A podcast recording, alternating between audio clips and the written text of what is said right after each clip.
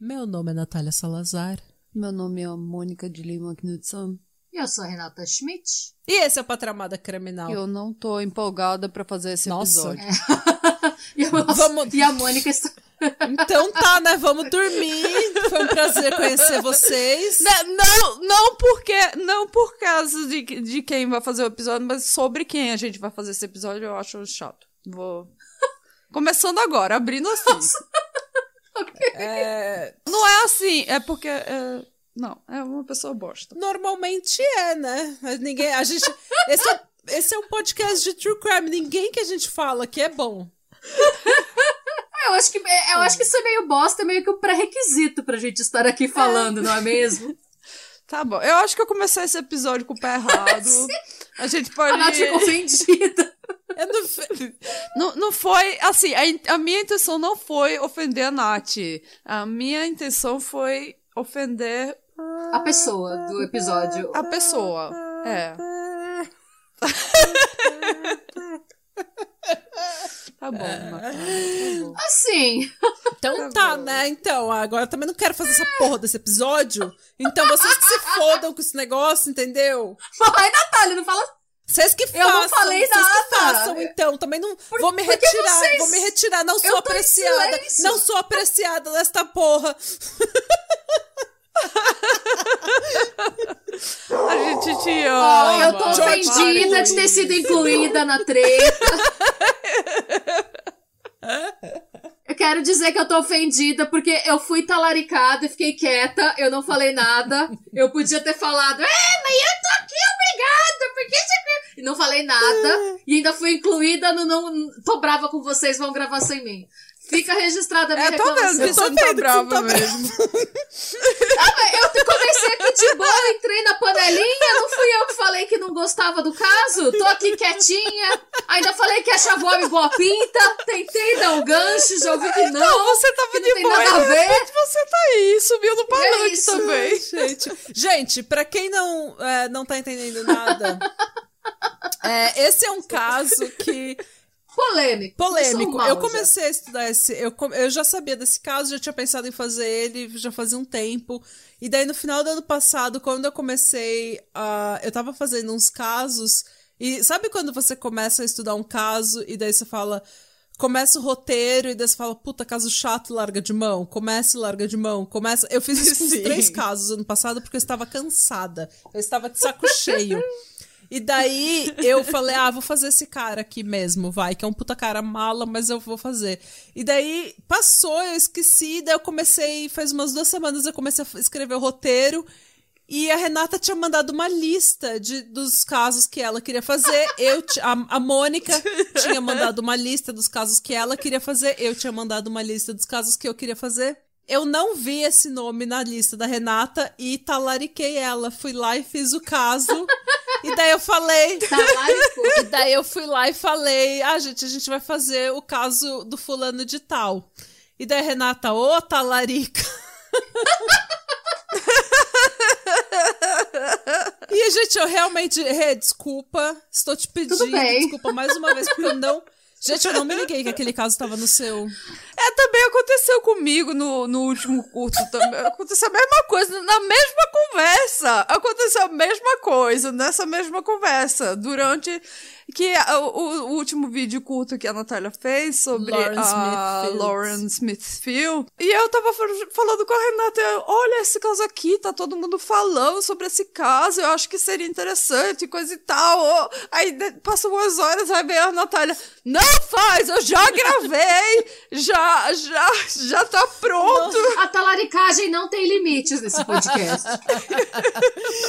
Ai, gente, mas Eu gostei, eu vou, eu vou confessar agora que, tipo, quando a Renata, é, quando deu esse negócio aí que a Renata falou, ô, talarica, não sei o que, daí a gente conversou, eu falei, nossa, desculpa, Rê, se você quiser o caso, pode pegar, não sei o que, e daí a gente resolveu, ela falou, não, relaxa. Só que daí depois eu queria fazer um, um, um, um adendo aqui, que a Renata, depois eu fui depois de uma hora, mais ou menos, uma, uma hora e meia, eu tava indo deitar e eu tinha, eu tinha realmente ficado. Eu fiquei pensando, assim, durante Ai, toda essa hora eu fiquei pensando, putz, mó bancada minha, caralho, ter feito isso com a Renata, não sei o que. Ela nunca faz isso, ela é uma cuidadosa, não sei o que. E daí eu fiquei pensando, eu tenho certeza que ela tá puta comigo, mas ela não ficou. Ela não falou nada pra porque ela não gosta de, de ser chata, sabe? Daí ela tá puta comigo, mas ela não quer falar nada pra não disturbar meu idílio, sabe? Tipo, pra, pra não ser chata, pra não ser bitch, porque ela tem. Ela não gosta de confrontar as pessoas. Ela, daí eu fiquei pensando, ela vai ficar brava comigo, ela não vai falar nada. E daí ela vai ficar só remoendo isso. Daí depois, tipo, eu tava indo dormir, daí, ô, oh, só pra te dizer que eu não fiquei brava com você, não, tá? Não fica pensando nisso, não. Daí eu falei, ai, obrigado, porque eu tava pensando nisso. eu tinha certeza que ela tava brava comigo. Mas daí ela falou, não, relaxa. Nossa, mas até agora ninguém pediu desculpa pra mim, né? Que começou a. Pedir desculpa pra você por quê? Eu também não também entendi. Não entendi. O que, que, você quer desculpa do quê, ah, filha? Ah, ah, eu não, porque eu comecei a ir no rolê que eu ia começar a pesquisar. Ah, a, a Mônica se sentiu talaricada. Mas você que me talaricou, porque eu já tinha gravado o vídeo e já tinha mandado pra Renata. Já tava comigo. Mas você não falou nada pra mim, aí eu, eu usei capacidade mental pra começar a planejar e fazer um, um episódio. Você fez a Mônica pensar, Natália. Ai. Ela teve que ficar pensando no caso. É que... Desculpa, gente, essa é a eu comecei, você sabe, eu comecei a abrir as páginas do Ai, meu, nossa, meu telefone. Tragédia. Eu vou fazer igual. é, eu vou fazer então, igual. Aí eu tive que ir lá e deletar as páginas que eu tinha abrido sobre o caso. Meu Deus! Nossa, eu vou bem. falar igual a Courtney. Kim, there's people who are dying.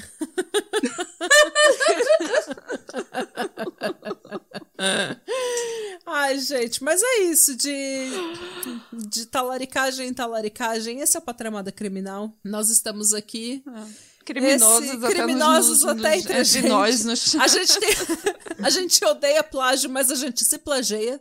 É, patramada criminal, criminosas e talaricas. É isso. É. Esse é o nosso reality show. Olha lá, criminosas, criminosas e talaricas. gente, amei. Ai, gente. Mas então, hoje sou eu que vou contar uma história para vocês. Mas antes, no episódio retrasado, eu falei do, da questão do vegetarianismo, né? Da, do veganismo, e que eu tava tentando ser vegeta vegetariana, mas que eu não tava tentando ser otária. Então que era pro povo parar de falar que era costelinha de, de porco, quando na verdade era só um cogumelo gigante no molho barbecue. E daí uma ouvinte maravilhosa mandou pra gente uma mensaginha falando que o porquê deles fazerem isso. Um que é, é Memória afetiva. A memória afetiva e, né, que as pessoas têm uma memória, assim, pensa de, ah, eu queria comer uma costelinha de porco, né? E a outra é que a é referência, porque ela falou, se eu falar para você que eu tenho um produto é, amarelo para você colocar na pizza, que é salgado e que derrete quando, quando você esquenta, você vai pensar em queijo, então é mais fácil falar queijo vegano. E nesse segundo ponto eu concordo, assim, é queijo vegano, você fala referência porque se parece com queijo. Agora, gente, um cogumelo não se parece com uma porra de uma costelinha. A minha memória afetiva não é com o cogumelo. A minha memória afetiva é com a costelinha. Então, quando eu tô tentando comer o cogumelo para ser vegetariana, a minha memória afetiva vai falar pro meu estômago que o que a gente quer? Costelinha de porco. Daí eu vou lá e vou querer comer a costelinha de porco. Então, a memória afetiva para uma pessoa como eu não funciona, funciona ao contrário. Daí que eu quero comer o negócio. Mas obrigada pela explicação, gente. Obrigada pelas mensagens também que eu recebi. É, duas ouvintes falaram: ai, que bom que você tocou na, na parte da no transtorno alimentar e tudo mais. E tudo mais, porque realmente teve uma ouvinte que falou: Ah, eu fico. Eu não posso ser vegana porque eu acho me restringir demais começa a dar gatilho. E realmente, gente, é, é complicado. Dá uns gatilhos mesmo quando a gente começa a restringir as comidas ou. Enfim. É isso, gente. Obrigada pelas mensagens e obrigada pelas mensagens de apoio que eu recebi também de ai, vai, vale a pena, se cuida, não sei o quê. Blá, blá. Muito bom, muito bom. Veganos Unidos. Muito O que, bem. que você ia falar, Mônica? Talaricas Unidas. Talaricas Unidas. Diga, Mônica. Você, Ok. você tentou me interromper, eu interrompi a sua Eu interrupção. Você, Mônica. Não, mas era relevante ao que tá- tinha sido falado naquele momento. Então a gente pode cortar isso. Entendi. que não- É. Quando você me cortou. Eu aí... não te cortei, eu interrompi a sua interrupção. Então, Sim, quando você interrompeu a Sim. minha interrupção, você fez a minha interrupção. Matou a minha mas ladrão que. Ladrão que rouba ladrão tem 100 anos de perdão. É, aqui é. Gente, o que que tá virando esse podcast? Cada dia a gente começa pior esse podcast, mas a gente tá se divertindo, é o que importa, né? A gente tá se divertindo, é o que importa. A gente espera que vocês estejam se divertindo com a gente, ouvintes. Porque eu vou acabar com essa diversão agora. Eita porra. Eu vim com um- mais um pesadão, gente. Você sabe que esse é um caso que eu tenho, tipo, bloqueado mentalmente. Vi- Viram os casos que eu fico assim de saco cheio de ouvir, na verdade. Então, eu já- pra mim vai ser como se fosse um caso inédito, porque eu bloqueei minha mente, já bloqueou todos Mônica, os você detalhes quer ir embora, caso, você sabe? só se só, retira. eu só você sei não o nome e a foto e a Você cara não dele. precisa dar toda a explicação. Você quer ir embora, você pode ir embora. Você não precisa acabar com o meu episódio assim. Não, não, eu, fa- eu faço! Eu faço parte. Eu faço! Eu faço, mas eu estou muito Eu infeliz faço de fazer. desse podcast também. Desculpa, Oh, Jorge. Jorge. Gente, é. A Mônica não quer estar aqui, não quer estar aqui. Eu, eu não quero, mas Tá, eu vou cê- participar, cê assinou contrato um dia, então o problema é seu agora. podcast. A Mônica que lute. Mas, gente, pra quem não precisa estar aqui, eu vou dar. Normalmente a gente não faz alerta gatilho, a menos que seja alguma coisa muito pesada, porque a gente entende que se você procura um episódio de crimes reais, você tá ciente que você vai ouvir crimes reais. Mas esse é um episódio que fala de tortura e assédio sexual. Então, se você tem gatilho com isso, se você não tá num dia bom, se você não tá num mês bom, se você acha que você tá sobrecarregada ou sobrecarregado, não tem problema, a gente se vê semana que vem, a gente se fala semana que vem. Você mandou todo mundo ir embora com esse, com esse recado, né? Agora não tem E mais para as ninguém três aqui. pessoas que ficaram aqui, sendo que duas são. que somos nós, porque é, Ó, vai pro nosso YouTube, gente. De resto, vai pro Exato. YouTube. A gente tem um monte de coisa lá. Vai pro YouTube ouvir e volta depois. Não sei, gente. Se você ficar, cuida da sua, da sua saúde mental e cuide dos seus traumas com a gente. É isso. Tá bom? Então, esse é meu alerta. Já alertei. Agora, para as três pessoas que continuam ouvindo, sendo que duas são as outras hosts desse podcast, a gente é obrigada, né? é, a terceira deve ser a sogra da, da Renata. Tá... Beijo, Marilda. A Mônica tá Marilda, igual aquela beijo, do Marilda. meme. Eu nasci nesse maldito lugar. Eu nasci nesse maldito lugar. Eu não vim parar aqui, eu, Eu estou sou desse maldito. neste lugar. Ah, a refém. Ai, tá bom, gente. Bom, gente, o caso com o qual eu vou traumatizar a nossa audiência hoje é o caso do Sean Great. Que não era tão great. ah, enfim. Ai, que bom que não foi um episódio do YouTube, né? Porque minha cara não foi muito. Mônica, vai embora, brother. Sério, velho? Você tá me. Não, eu não quero nem mais falar, não quero mais fazer. Vou, vou contar um outro caso. A Mônica tá parecendo o meu gato Morfeu, que ele fica assim. deixa você vir com o caso. Travado, assim. Deixa você vir com os seus casos. E as minhas fontes para esse episódio são um documentário do canal Explore With Us no YouTube, é, o canal Law and Crime Network, é, os artigos do All That's Interesting, Medium, People Magazine, Mansfield News Journal, News Journal, Journal, Heavy Journal, Huffington Post, The Stractify, Cleveland eh, 19 News, enfim, gente. E a santa padroeira de todas as pesquisas, a Wikipédia. Vamos lá. Essa história, ela começa com uma ligação do, pro 911, pro, pro 911. E nela, uma mulher com uma voz bem baixa, sussurrando, claramente estressada, uma pessoa que tá claramente numa situação de perigo. Ela diz.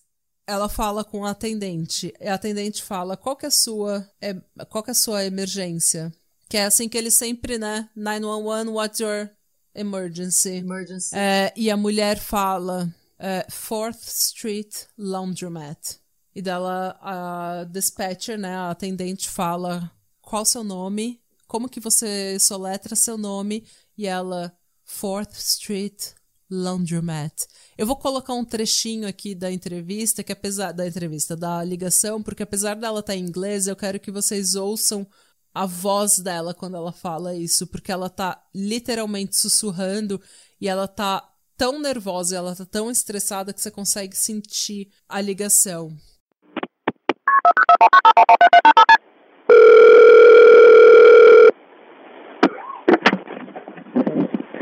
911, what is the address to your emergency? by the Fourth Street Laundromat. What is it? Fourth, Fourth Street Laundromat. What's the problem? I've been abducted. Who abducted you? Sean Green. Is it John Green? Sean Great. Where's he at now? Asleep. Where's he sleeping at? In the bedroom. In what bedroom? There's two houses right by the laundry street. And it's in one of those houses. But you're at the laundromat? No, I'm, I'm in the bedroom with them. What color's the house? Is it uh, maybe. if I'm looking at the laundromat, which way is it?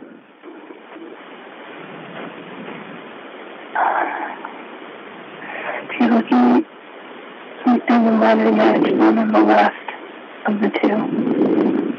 You don't know what color the house is? Yellow. Please hurry. Embrulha até o estômago. É, embrulha, em- embrulha. Porque você sente a tensão da situação. Quando você tá ouvindo a ligação, você sente a, a- a tensão do que, que tá acontecendo. É, daí ela fala: é, qual é o seu nome? E ela fala o nome dela.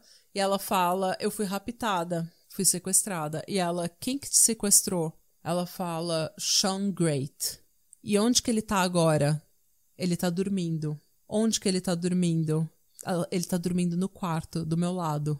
E daí a, a atendente do 911, ela continua tentando procurar é, pistas de onde que ela tá. E tudo que a mulher que tá do outro lado da linha consegue falar é que ela tá numa casa que é do lado contrário, né, do...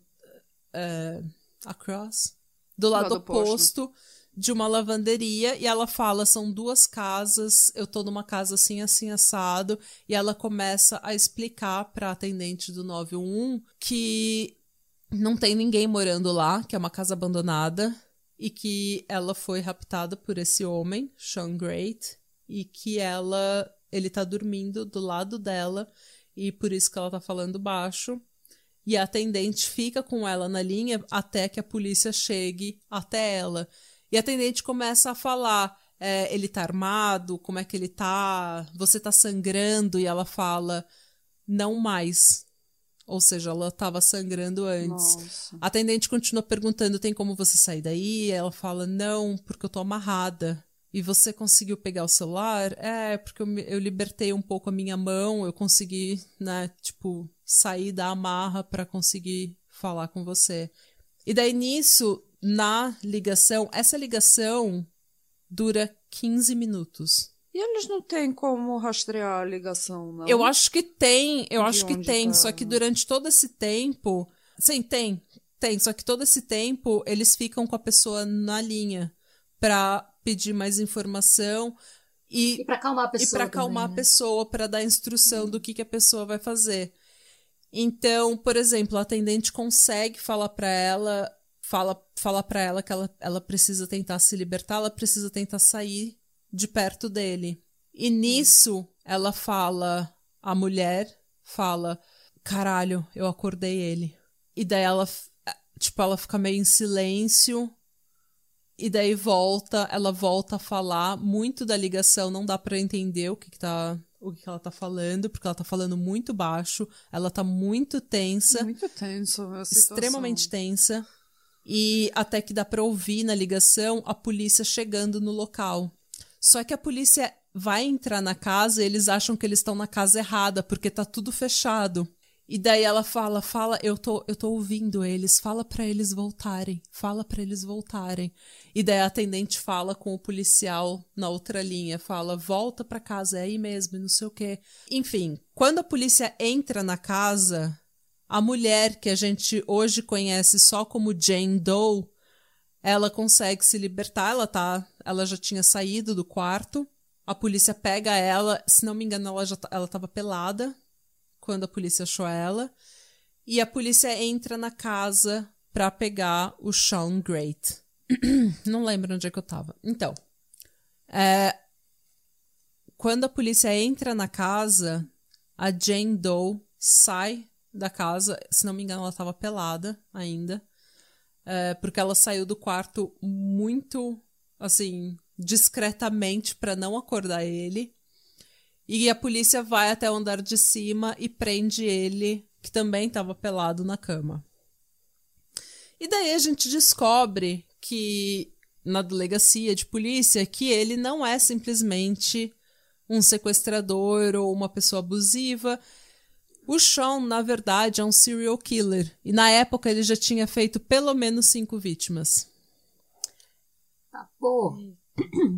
E agora eu preciso contar a história, infelizmente, sob a narrativa dele, porque eu queria fazer esse episódio contando o que a Jane Doe contou depois, eh, depois da ligação, depois que ela foi eh, libertada pela polícia e o que aconteceu com ela. Mas, sinceramente, eu ouvi o depoimento dela na pra polícia e eu, eu acho que eu nunca mais quero ouvir.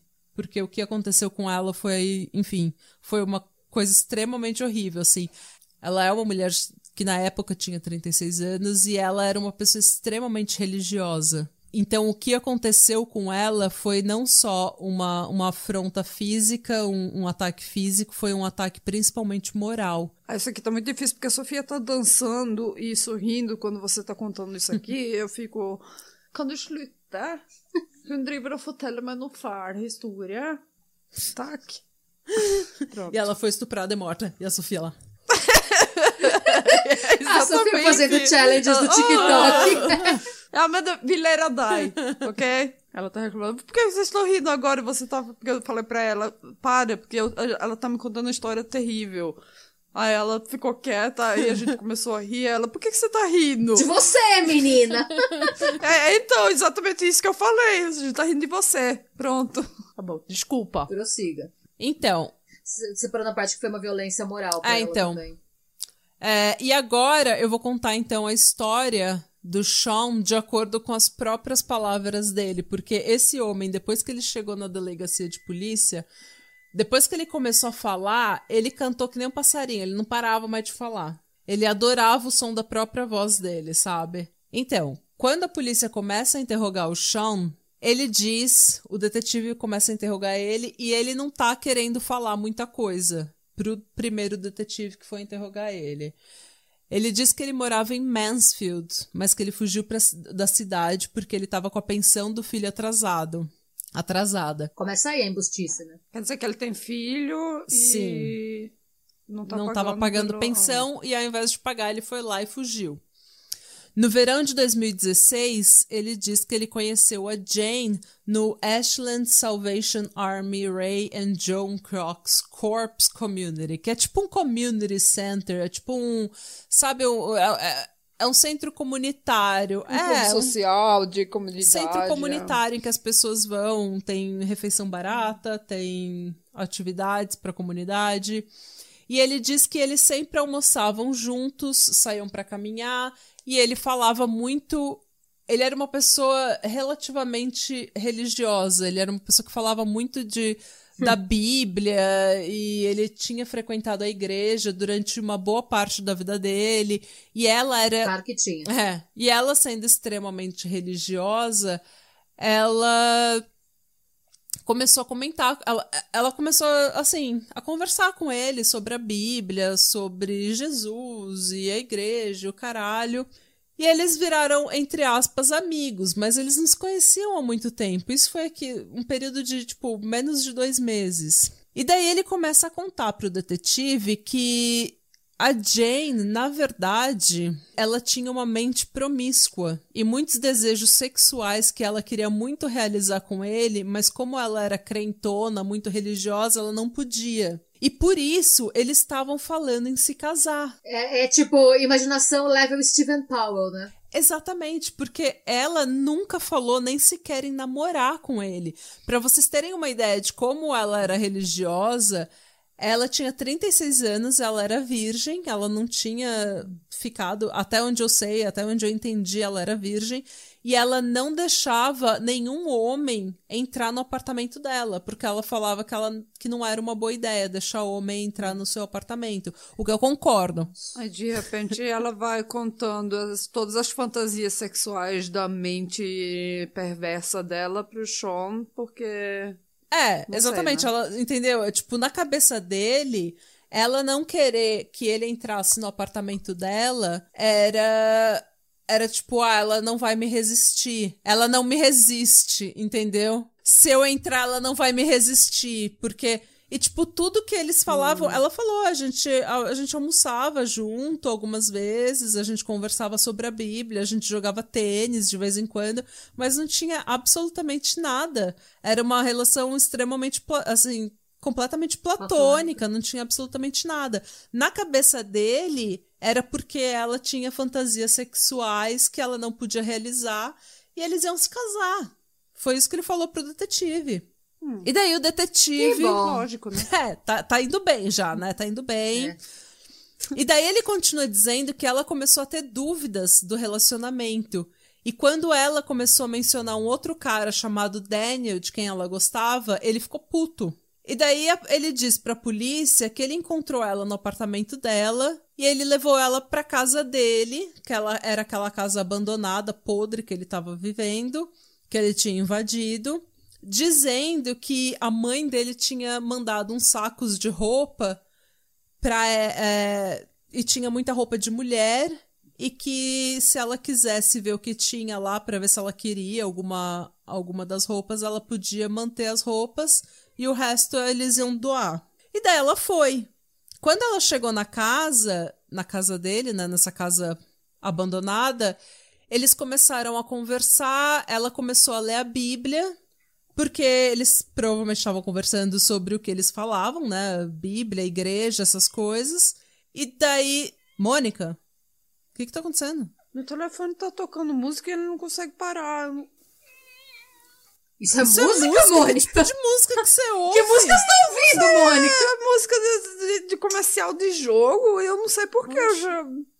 Eu baixei o volume agora. A gente tá aqui, a gente tá aqui falando e Meu a- telefone tá possuído. Falei, pronto, a Sofia tá morrendo, tá matando um gato. Parece um gato morrendo. Mas enfim, gente, Ai, vamos lá que já é quase desculpa. 9 horas, eu quero dormir. É, eu quero sim, terminar esse desculpa. caso horrível. Desculpa. Ah, ele continua. Então, eu preciso começar de novo porque eu já me perdi de novo. Fica tranquila, vai no seu tempo. Ah, Quando ela chegou na casa dele, que era aquela casa abandonada que ele tinha invadido, Podre. aquela casa podre, né? Ela chegou lá, assim.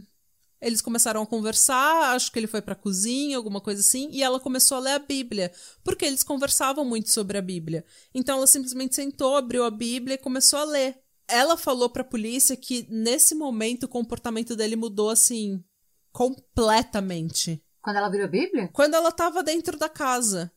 Então, o Sean que tava com ela durante esses dois meses, mais ou menos, sendo amigo dela, acabou ali. Do nada, ele pegou a Bíblia da mão dela e falou: Você não vai mais sair daqui. Ele começou, tipo, ele prendeu ela ali, ela tentou bater nele, ela tentou fugir, ela tentou se, sol né, se soltar dele, da- do bra dos braços dele. Só que ela falou pra polícia que tudo que ela fazia, ele fazia mais forte. Então, se ela batesse nele, ele simplesmente batia mais forte. Então, ela simplesmente desistiu, porque ela sabia que ela, ela ia acabar perdendo essa luta. Ela não era mais. Fisicamente, ela não tinha como competir com ele. E daí o Sean tá lá na delegacia e ele conversa, ele fala pra ela. O detetive fala pra ele que ele já ouviu a versão dos fatos da Jane e que ele já sabe que tudo que o Sean tá falando é mentira. E que o relacionamento dos dois nunca foi romântico, que era um relacionamento platônico. Mas o Sean continua falando que, que não, que, que eles iam casar. E ele, ele se recusa a falar que ele fez alguma coisa de errado. E o detetive pergunta é, se ela diz que vocês. Não, porque o Sean continua falando que eles iam casar, só que quando ele tentou iniciar sexo, ele, ela falou que eles não estavam prontos ainda. Só que o Sean sabia ele falando pro detetive isso, a cara de pau, gente. Ele falando: Eu sei que na mente dela ela queria. Porque ela tinha essas ideias, assim, essas. Essas fantasias anima... É, É, ele leu a mente é, mas dela, ela- ele né? sabia que ela queria muito, sabe, fazer as, assim, as fantasias mais Ah, wild, sim, mais claro. selvagens com ele, mas Nossa. porque ela era crente, ela não podia falar. E daí o detetive fala: Mas Sean, você concorda que se ela falou que vocês não estavam prontos é porque ela não quer transar? E se você teve que coagir ela a transar, a ficar com você, é porque ela não queria? E assim, aos poucos, o Sean acabou admitindo que eles transaram e que o nome daquilo era estupro. Só que daí depois ele volta atrás. E daí ele fala que ela não gostou da primeira vez, mas que depois ela gostou. E ele vai e volta, sabe? Ele meio que confessa. E daí quando ele vê que ele tá entregando muito, ele recua e fala que não, que ela queria, que ele sabia que ela queria. Enfim. Vida que segue. O leitor de, o leitor de Ai, mentes. Nossa, imagina. é, eu fico pensando ela, né? Uma mulher de 36 anos que é virgem, que é super religiosa e, e, sabe, perde a virgindade pra ela. Perder a virgindade num estupro tem mais níveis de trauma do que. Do que É, foi como eu Ah, não falei, sei. não foi simplesmente um ataque físico ou um ataque emocional, foi um ataque moral. Ele queria atacar ela onde ela, ele queria que ela questionasse o valor dela. Ele queria que ela questionasse se ela vai pro céu ou não. Ela queria que ela, ela questionasse a moral dela. Ela queria que ela, ele queria quebrar ela de todas as formas, espiritualmente, moralmente. Ele queria quebrar ela. E daí o, o, o- o detetive continua perguntando o que, que aconteceu e falando que se teve violência, se não teve. E ele sempre fala que ele bateu nela várias vezes e ele acha que ele não queria que ela não queria ter sexo. E ele fala que ele amarrou ela. Ele começa a confessar aos poucos que ele amarrou ela, que ele bateu nela, mas que depois ela começou a gostar. Que da, da, da primeira vez ela não gostou, mas da segunda e da terceira vez ela gostou. E daí o detetive fala: Mas se você bateu nela, é claro que ela vai parar de reagir, né? É, ela não gostou, ela só desistiu, né? ela só desistiu. Então, e mas também eu acho que assim, eu acho que tem uma parte que o detetive fala: "Sean, você disse que você transou com ela enquanto ela estava amarrada. Você admitiu que você sequestrou ela, que você estuprou ela. O que que isso significa?" E o Sean responde: "Significa que eu gosto dela."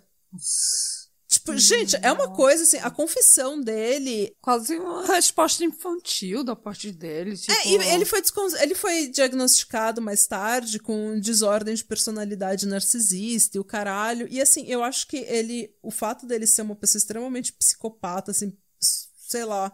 Ele tem aquele negócio de que. Que psicopatas têm, às vezes, que muitos serial killers têm, que é você fala um oi e ele imagina que você tá querendo alguma coisa com ele, sabe? Ele não consegue ler a situação, ele não consegue ler, porque ele não consegue ser amigável ou Sem social querer alguma coisa. sem querer alguma coisa, ele imagina que você Hum. tá sendo amigável com ele porque você quer alguma coisa, você quer sexo, você, sabe? Eles leem muito mais do que você tá querendo, né? Tá querendo mostrar, tá querendo dar. O, fam- o famoso provérbio: você dá uma mão e eles pegam o braço Exato. todo. E nesse, nesse caso é literalmente, né? É uma pessoa que não sabe o que quer gostar, né? Detalhe, polícia pergunta pra Jane se ele tinha assediado ela sexualmente, se ele tinha estuprado ela. Ela confirma. E uma das coisas que ele fez com ela, ela, ela confirma que ele estuprou ela, que ele molestou ela de todas as formas possíveis, enquanto ela estava sob o controle dele durante dois dias dentro da casa. Nossa. Pra vocês terem ideia do nível, ele chegou a marcar ela, ele depilou os pelos pubianos dela em forma de coração pra marcar Nossa. ela e pra marcar que aquilo era uma coisa romântica, era em forma de coração porque ele queria que aquilo fosse uma coisa romântica. É é bizarro, gente. É, é muito bizarro. Durante a interrogação, então, ele se desmente várias vezes. Ele começa a falar que sim, que eles transaram, que sim, que ele estuprou ela. Mas quando ele vê que ele tá dando muita informação, ele começa a retrair um pouco e ficar mais calado. Até que, assim, o, o detetive fica tentando fazer ele falar que houve violência, que houve coerção e que houve estupro.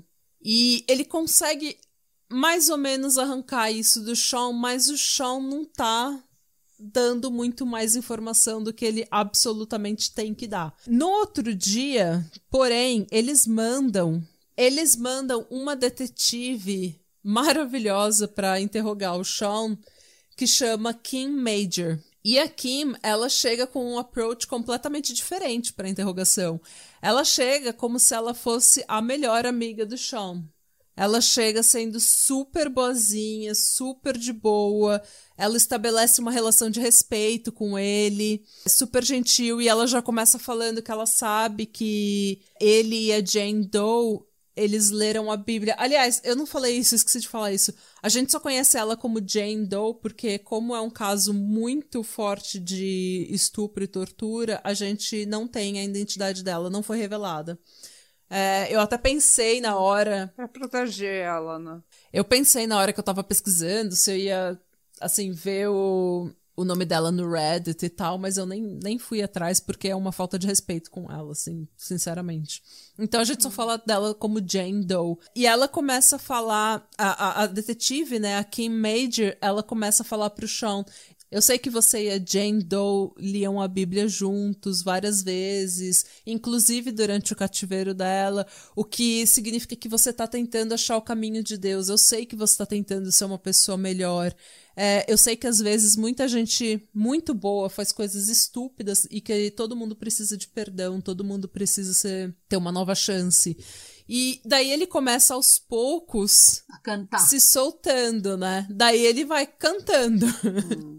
E daí ela fala, poxa, você tá passando. Aí fica que nem o maluco do galo, Não né? cala mais- Cala mais a boca. mais, é. Não cala mais a boca. Aquaman volume 2. Exato. Tem que botar uma, uma meia na cabeça Ah. dele também. E a Kim, ela fala até, ela fala, poxa, eu sei que você tá passando por um momento tão difícil. E você já ajudou tanto a gente, já foi tão honesto com a gente. E eles começam a falar da Jane, de novo naquele vai e volta, até que ele começa a falar, ele começa a chorar, falar que ele tinha que ser trancado e a chave tinha que ser jogado fora. Concordamos. Concordamos. E a Kim começa a questionar sobre a Elizabeth Griff- Griffith, que é uma mulher que já estava sendo procurada na região e sobre a qual o detetive do dia anterior já tinha tentado questionar o Sean, só que sem nenhum sucesso.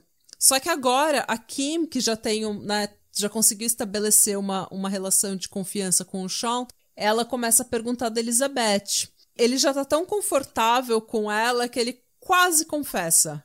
E quem que era a Elizabeth eh, Griffith? Ela era uma mulher da região que morava no mesmo condomínio que a Jane Doe. Ela já estava sendo procurada porque ela era uma pessoa, ela tinha um histórico de transtorno mental. Então ela não ela não tinha emprego, ela vivia da social, ela Era uma pessoa de... vulnerável, né? Era uma pessoa extremamente vulnerável. Tanto social quanto mental, porque ela tinha, muitas vezes ela tinha. Ela ligava pra polícia, muitas vezes, dizendo que, acon- que tinha alguém dentro da casa dela, a polícia vinha, não tinha ninguém. Então, ela era uma pessoa que acabava sendo meio que esquecida, ela vivia meio que na margem, à margem da sociedade, assim. Eu achei um pouco interessante que ela morava no mesmo É porque que a Jane Doe também, Doe. ela não. Mas eu fico pensando, é esses, esses apartamentos de- da comuna... Eu- é, são apartamentos comu- não, da- populares, assim. Então. Então, eu acho que assim, então, então eu, por associação, penso que Jane Doe também é uma pessoa que tá numa situação Sim. vulnerável, né? E daí, eles, a Elizabeth, ela tinha uma. Por ela ter esse transtorno mental, ela tinha um social worker, ela tinha uma. Uma, Um assistente social. uma assistente social que ia visitar ela e com a qual ela tinha que manter contato sempre para receber ajuda, para continuar recebendo ajuda do governo. E a assistente social tentou ligar para ela e não achou ela. Isso não era comum. Então, ao- era ao contrário, as- a Elizabeth normalmente mantinha muito contato, porque ela estava sempre com medo, ela estava sempre tendo problema, né? Então ela precisava realmente de ajuda e ela era uma pessoa extremamente doce, assim. Tem um, um vídeo no, no YouTube sobre aquele, como é o nome? Catfished da MTV, em que o cara vai falar com as vítimas, com o pessoal que conhecia as vítimas do Sean Great, e uma delas fala que a Elizabeth era uma pessoa assim extremamente inocente, extremamente alegre, e que o primeiro contato que ela teve com a Elizabeth foi a Elizabeth falando: "Oi, você quer ser minha amiga?" Tipo, como criança, assim, sabe? Era uma coisa extremamente inocente, uma pessoa alegre, de boa, assim. Mas infelizmente uma pessoa vulnerável. A Kim começa então a questionar sobre a Elizabeth. O Sean começa a falar que, ah, sim, eu conheci a Elizabeth. Ela era uma pessoa muito perturbada, tinha uma vida muito horrível, sofreu abuso nas mãos da própria família, vivia sofrendo. Disse o arauto da moral e dos bons costumes. Pois é. Só que o que, Nossa. que ele tá fazendo aqui é já se justificar sobre uma coisa que ele ainda não confessou, mas ele já tá se justificando. Ele tá se fazendo de um juiz da- de pessoas aleatórias, assim, decidindo. ah, você, você, sua vida é muito miserável. Melhor, melhor, sabe, terminar sua miséria. e- Exatamente. E a Kim começa, é, mas Sean, me ajuda a encontrar ela, por favor. Ela tem uma mãe. Ela precisa ser encontrada pe- pela mãe dela. E daí ele começa a falar que a Elizabeth queria morrer. Mas ela Porque não ele se leu a matou. mente dela também? Ele leu a mente dela, na Ele mente sabe dela de que ela tudo, tava gente. suicidal. Ela tinha mente Ele suicidal. sabe de tudo. Ele fala pra Kim que a Elizabeth queria muito morrer, mas que ela não se matava. Ela queria que todo mundo sentisse. Porque ela não sabia que ela É, queria não, ela morrer não ainda, porque só tava lá na mente e só o Sean Não, não, segundo isso, né? ele, ela queria morrer, só que ela não se matava porque ela queria que todo mundo sentisse pena dela. E que ela era aquela palavra com R, né? Ela era uma pessoa Ah, tá. tá. É, lenta. Eu fui um pouco lenta pensando. É, e que essa. E que é, ele, fala, ele falando assim pra Kim, você sabe, essa- essa, gente que recolhe assistência, soci- eh, assistência social, que recebe, sabe, fica mamando na teta do governo, eles começam a perder, a se perder. Ai, eu sou o serial killer bolsonarista. Exatamente, gente. Ele ainda é Bolsonaro. Além de filho da puta, esse desgraçado é Bolsominion. Falando que o problema da Elizabeth era que ela recebia assistência social. E ele falando: assim que essas pessoas recebem o primeiro cheque delas do governo, elas começam a desaparecer. A mente delas começa a ser roubada pelo governo. O governo gosta de manter essas pessoas como com assistência pra para destruir a vida delas. Sabe? Diz o cara que tá morando numa casa abandonada que ele invadiu, essa, né? co- essa conspiração Gente. aí foi nova, Gente. viu, pra mim. Por falar nisso, você, você já ouviram a conspiração de que os pássaros não são reais? Sim, são Não. drones. Sim, são drones controlados Sim. pelo governo. Gente, Assim, tipo, os Estados Unidos mataram todos os pássaros. Tem até um ano específico quando eles mataram todos os pássaros. Eu não me lembro qual o ano. Mas é, é, os, os, é, os pássaros que estão voando no céu agora são, são é, drones. É, drones. drones, dr- é. Ó, Tá. se eles são drones, eu quero fazer uma reclamação formal sobre as gaivotas que roubam lanches aqui na Irlanda. Porque se isso é um drone, aí é maldade. Eu É, consigo maldade. respeitar a gaivota que rouba lanche. Agora, a gaivota. E aquela gaivota que pegou a língua do, do cara? Gaivotas que pegam línguas. E aí, governo? Explica essa pra mim. Por que, que você pegou a língua do homem? essa. porra de que que drone é essa? Tava defeita essa gaivota? Não é pra isso que eu paguei imposto, não, gente. No mínimo, se é pra ser drone, eu quero que ele entregue a minha correspondência. É, De podia- graça. Podiam usar os pássaros pra entregar o Amazon, né? Pra entregar produto da Amazon. Ou se não, no mínimo, eu quero É. ser entretido, eu quero eles dançando. É por isso que eu não acredito nessa teoria. Porque se fosse verdade, o Jeff Bezos já tava um monte de, de passarinho carregando. É, E as cagadas de gaivota? É o quê? É o combustível caindo do drone? Explica, expliquem. E as caga... Expliquem as cagadas Verdade, de pensa gaivota. nisso, gente. Alguém me conta. As ca- Isso daí é culpa do comunismo. Ah, esse podcast aqui é maravilhoso, né? Trazendo é, é, gaivotas, é, drones e, e cu no. Não, Jesus no cu do cachorro. É, coisa muito, Sim, muito conspiração temos. aqui. Sabemos. Cagada é gaivota que caga e gaivota comunista, né? A gaivota que não é um drone do governo. Exato. É só gaivota comunista que caga. É. A gaivota capitalista que é o robô. Tá bom. Muito bom. Ah, tá bom. É, que rouba o lanche, a capitalista. Gaivotas roubalanches. Ai, Tudo gente, bem, mas então, daí a Kim continua se aproximando dele, a Kim continua tentando arrancar a verdade dele e toda ele fica nesse vai e volta, nesse chove no molho o tempo todo. Toda vez que ele fala, ele começa assim a dar a entender que ele é culpado de alguma coisa, ele volta atrás e começa a culpar a vítima.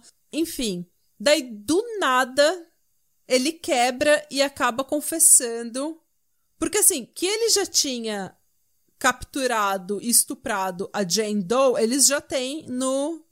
Já tem a confissão dele. Sim. Eles estão tentando agora achar a Elizabeth. Só que ele não tá dando. Ele, ele diz que ele conhecia ela, que ela era essa pessoa mentalmente transtornada e que ele tinha pena dela, mas que ele não sabe o que aconteceu com ela. E daí, do nada, nesse vai e volta, ele acaba confessando que tinha uma terceira pessoa, uma terceira menina que ele amava, mas que ela mentia o tempo todo. Nossa, ele fala que ele amava alguém já até arrepia meus pelos do braço, sabe? Tipo, ai, eu amava. Sim. Ai, meu Deus, que buraco essa mina tá, né? Agora, coitado. Pois é, segundo ele, ele tá largada numa floresta no meio do mato desde junho, junho de 2016. O nome dela era Candice, Candice Cunningham. E a Candice era uma dependente química que perdeu os filhos pro conselho tutelar. A família dela fala que ela era uma pessoa extremamente, assim, uma pessoa maravilhosa, só que quando ela virou adolescente, ela meio que se envolveu com o pessoal errado, começou a usar droga e ela acabou, sabe, meio que tentando largar e falhando várias vezes. Ela era uma pessoa extremamente vulnerável. Ela conheceu e se apaixonou pelo Sean e eles viraram, tipo, inseparáveis. Eles não se largavam. Ela chegou a dizer pra mãe dela que ela ia se mudar com ele pra Carolina do Norte porque ela tinha conhecido esse homem maravilhoso e que ela ia se recuperar do uso de drogas. Então, a Candace, quando ela desapareceu, a família nem se deu conta que ela tinha desaparecido porque ela tinha dito pra mãe que ela tinha que ela ia pra Carolina do Norte pra se recuperar do uso de drogas com esse namorado maravilhoso. Esse namorado maravilhoso que a família dela nem conhecia. Mas nessa confissão, o Sean fala que ela ela estava sempre atacando ele, sempre batendo nele, sempre arranhando ele e que ela até tinha tentado enforcar ele.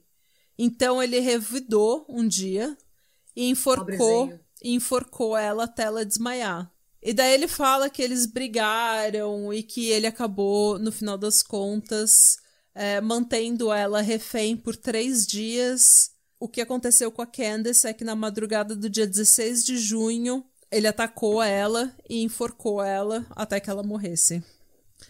E ele jogou ela realmente no meio do mato e deixou ela lá como se ela não fosse absolutamente nada.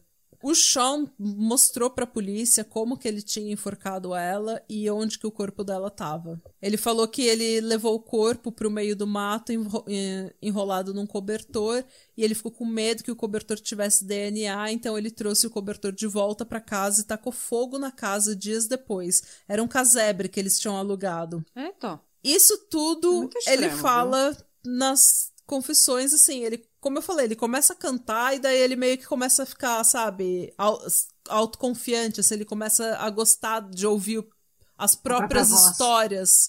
É. Hum. É, ele usa o mesmo. É, ele também deve, deve. Se ele for tipo um tipo sadista, ele também deve ficar se sentindo, sentindo prazer em reviver ah, os crimes que ele Sim. fez, né? Ele também usa o mesmo argumento que ele usou pra falar da Elizabeth, eh, da Elizabeth. Ele falou que a Candace era um peso pra sociedade e que ela queria morrer, mas que ela queria que antes todo mundo sentisse pena dela. Ah, sim. Nossa, como ele, como ele dá sorte de só encontrar pesos da sociedade no caminho dele, né? Ele, logo Sim, ele. é, eu também, o filho da luz. É.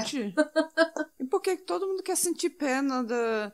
Eu fico assim, talvez ele esteja refletindo isso de sentir pena, que, que talvez. Que ele quer que o pessoal sente pena dele, né? Ele fica refletindo nela. Por isso que eu queria contar esse caso de acordo com a confissão dele, que é pra vocês verem assim o quão a mente dele é absurda.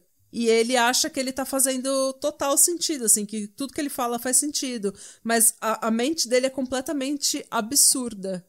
Também, continuando na confissão, a Kim Major, né, a detetive que tá lá tentando tirar Arrancar tudo, dele. arrancar tudo dele, con- continua falando, Sean, quem mais? Eu vou encontrar, a gente vai encontrar mais alguém naquela casa? Quem mais tá morta? Tem mais gente morta? E ele pergunta, quantas vítimas é preciso pra me condenar à morte? 30. Todas. Ela fala, não pensa nisso. Quem mais eu vou encontrar que tá morta?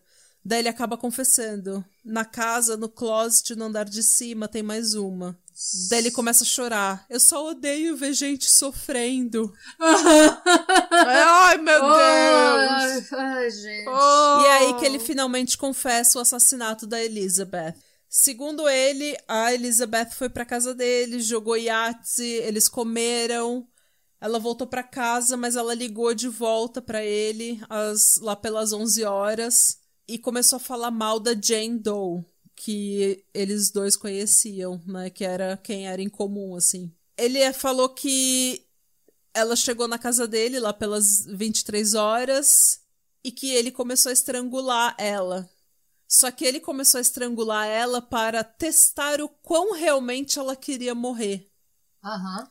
Tipo, Sempre tem um propósito. ele né? falou pra, pra Kim que ele queria que estrangular ela até que ela lutasse pela vida dela pra ela ver que ela queria viver. Virou jogos, jogos mortais agora. Exatamente. Valorize a sua vida. Exatamente. Eu também quero reforçar aqui nesse podcast uma coisa que a gente já mencionou várias vezes, é que é, que é um esforço pra, pra enforcar alguém. E é viu? pessoal. É, é- demora tempo, pessoal. é muito pessoal, é um tipo de controle que você tá ali literalmente no, no- na sua mão, é, e, e você e demora E você tá de sabe, frente pra demora, pessoa. demora minutos, vários minutos. Você nunca esgana. É, você nu- tá nu- de é, você frente. nunca. E, é. e é, um, é, um, é uma situação muito calma também, porque você não tá assim, você, você tem tempo de parar e refletir no que você tá fazendo, tá Sim. entendendo? Então, se você enforcou uma pessoa até a morte, você tava decidido Você não estrangula ninguém sem você não querer. tava- Não. Fora que assim, você pode É. esganar a pessoa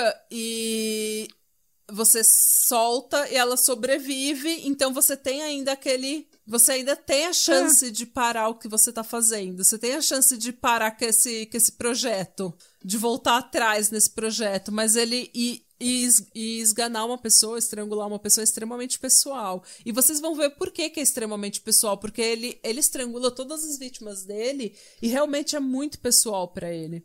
Mas daí ele realmente ele acaba falando que ele estrangulou a Elizabeth e que ele jogou um monte de roupa suja, um monte de roupa velha em cima do corpo dela e ele passou fita adesiva na porta do closet porque ele falou que o cheiro era horrível e que ele não aguentava mais ficar matando moscas na casa o tempo todo. Eita. Que inconveniência, não é mesmo? Pois é.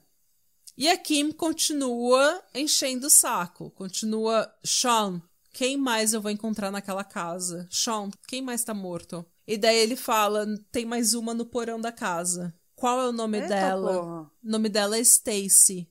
Stacy Stanley. E daí ele conta o que aconteceu com a Stacy.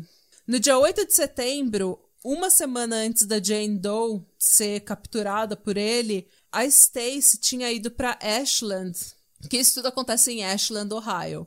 A Stacy tinha ido para Ashland para fazer compras. E no caminho, o pneu dela furou e ela teve que parar na beira da estrada, na chuva, até que ele achou ela. Eles se conheceram num posto de gasolina, na beira da estrada. Ela estava ela tava lá esperando a ajuda chegar, porque quando o pneu dela furou, ela ligou pro filho dela e o filho dela mandou um amigo ir ajudar ela com o pneu.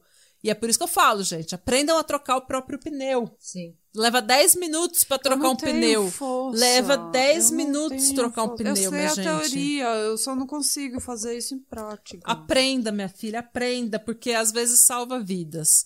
Eu sei fazer, mas eu não consigo. Eu não consigo. É, essa é a pessoa que vai me dar um cacete, segundo ela própria, tá? Que não sabe trocar A Natália ainda não superou esse Ainda não discurso da mais, Mônica. eu Eu- falando disso. Eu, eu não tenho, sabe? Eu vou usar armas, eu vou usar Você não sabe usar um que eu, macaco eu pra puder. trocar o pneu, eu minha vou- filha. Você- Eu sei usar o macaco. O macaco que não quer deixar eu usar ele. O macaco não quer deixar usar ele.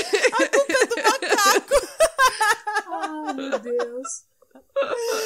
Ai, ai, gente. Não é o macaco que é o problema, Não. na verdade. É os, Os parafusos. parafusos. Sim, eles que não querem deixar Os- você os- desescrudar eles. É. Des- Como é que é o nome? É, exatamente. Desparafusar. Desparafusar.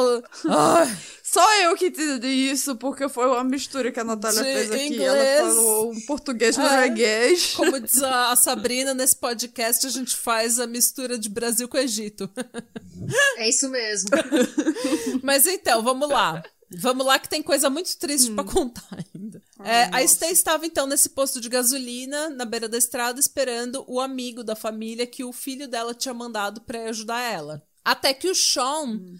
Viu ela e falou: Você quer ajuda? Eu vou te ajudar a trocar o pneu. Péssima ideia. Não, aju não peça ajuda. Não aceite ajuda de gente estranha, de homem estranho. E não ajude homem também, deixa ele se fuder. não ajude ninguém. O Sean ajudou ela, e quando o cara, o amigo da família que ia ajudar ela, chegou, o Sean já tinha meio que feito o trabalho todo. E ela estava confortável com ele, ela já tinha conversado com ele, eles já tinham, ela tinha ido pagar um café pra ele, pra pedir, né, pra, assim, é, falar muito obrigado e tal. E o amigo da família vai embora e liga pro filho dela dizendo que, olha, eles estão bem, o Sean, é, ela tava com outro cara, o cara ajudou ela, tá tudo bem. O Sean convida ela, então, pra ir pra casa dele, pra aquele palacete que ele invadiu. Aquele palacete é uma boa. aquele palacete, né?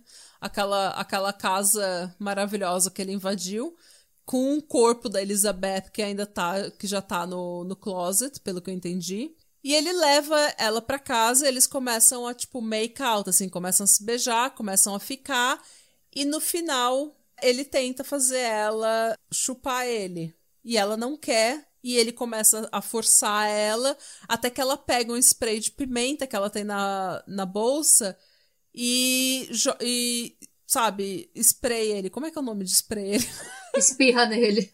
Espirra nele. Spray ele. Ela spray ele. Ela spray ele. É, hoje é a Natália. Hoje a Natália tá a Mônica. Eu que tô a Mônica hoje. Tô possuída pela Mônica. Possuída pelo ritmo da Mônica. Quando ela espirra o spray de pimenta nele, ele fica puto e acaba es- estrangulando ela. Ele diz que isso não foi planejado, mas que ela deu gatilho nele. Tipo, flashback. Ai, nossa. Pois é, ele ficou De quê? De, De- quê? De quê? de outras Fala. mulheres que tinham machucado ele durante a vida dele. Tô tocando o menor violino ele do mundo pra ele. emocionalmente, aqui. rejeitando ele porque ele é homem bosta. É. Então, pois é. E ele fala. Pra, Ele tem PTSD disso, né? É. E ele começa. Uma das coisas que ele começa a falar pra Stacy, inclusive, antes dele matar ela, é que, tipo, o que, que é? Você é, tipo, esse tipo de mulher que gosta de Sugar Daddy? Você agora é muito boa pra mim? Você não vai me chupar? Não, eu só não quê, quero não sei chupar o seu quê. pinto. Eu Pois não é. quero. Ele começa a falar. Nessa casa Essa casa fedendo defunto.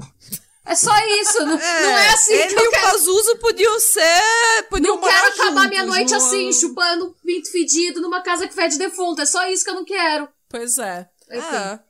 Ele perguntou pra Stacy se ela meu, era meu dessas furou e agora eu tô aqui nessa merda. Não, porque você, assim, com como. É isso que eu fora. tô falando. Ele, ele é daquele tipo de gente que você sorri pra ele, ele acha que você quer fuder ele. Porque ele começa a falar pra, e, pra Stacy que é, é tipo. Isso tudo ele confessa pra Kim. Ele começa a falar pra Stacy que, tipo, você é tipo dessas mulheres que se faz de coitada pro cara trocar seu pneu e depois você age toda inocente, dizendo que você não quer ficar com ele, que não era bem o que você tava pensando.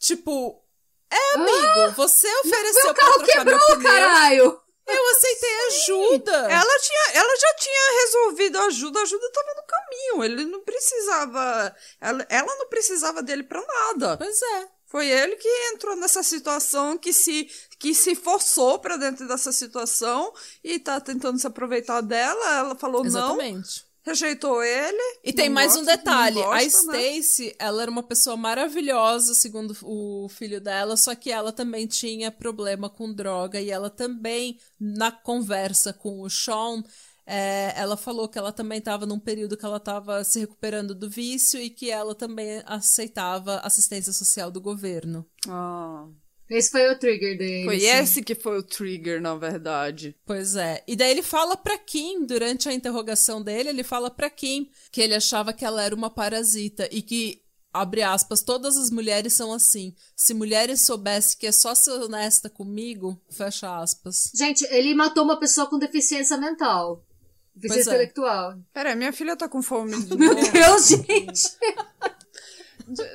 Ta hålla som om du tar resten till skolan. A Sofia é um saco sem fundo. Mas então, vamos voltar pro, pro Great. Sean. Vamos. Not so Not great. so great. então, ele estuprou a Stacy e matou ela. Ela foi encontrada no porão da casa, numa pilha de lixo, com a saia dela levantada. Ele falou pra Kim que ele ia deixar ela sair da casa, só que como ela usou spray de pimenta né, nele, ele surtou. Tá bom. E daí ele falou assim, a Kim pergunta pra ele, você ia fazer com ela o mesmo que você fez com a Jane? E daí ele responde, não, porque a Jane ajuda as pessoas. Então, tipo, fica claro que ele quer, ele julga quem merece viver e quem não merece viver.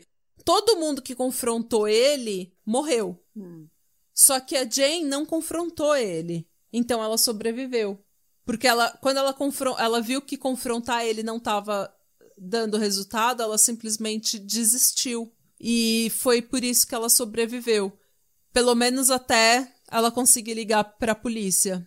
O que foi um, o ato extremamente heróico. Ela provavelmente salvou vida de dezenas de pessoas. Tendo a coragem de passar 15 No telefone, minutos sim. No 911. E ela falou pra polícia, ela falou assim que ela tava com muito medo, mas ela só queria. Ela não tava nem pensando em ser libertada, ela só queria que a polícia soubesse o nome dela. Ela só queria que a polícia, que o 911 soubesse o nome dela. A Kim, eh, ela chega a perguntar, inclusive, nossa, e a Jane Doe? Ela foi corajosa em escapar, né? E ele fala, eu sei, eu falei pra ela escapar, porque senão eu ia acabar matando ela. Então eu meio que. Eu, eu amarrei ela, mas eu amarrei fraco pra ela poder escapar. Ah, eu duvido que ele fez isso. Claro que não, claro que não. E daí, isso dura dias, gente. Esse vai e volta, essa lenga-lenga, ele confessa e não confessa, ele fala, ele chora, e ele prega, e ele fa é, fala as bolsominion things dele. Até que no- numa outra interrogação, no dia seguinte, a Kim pergunta. A Kim chega pra ele e fala: Oi, Sean, tudo bom? O que, que você tá pensando? O que, que você vai desabafar comigo hoje?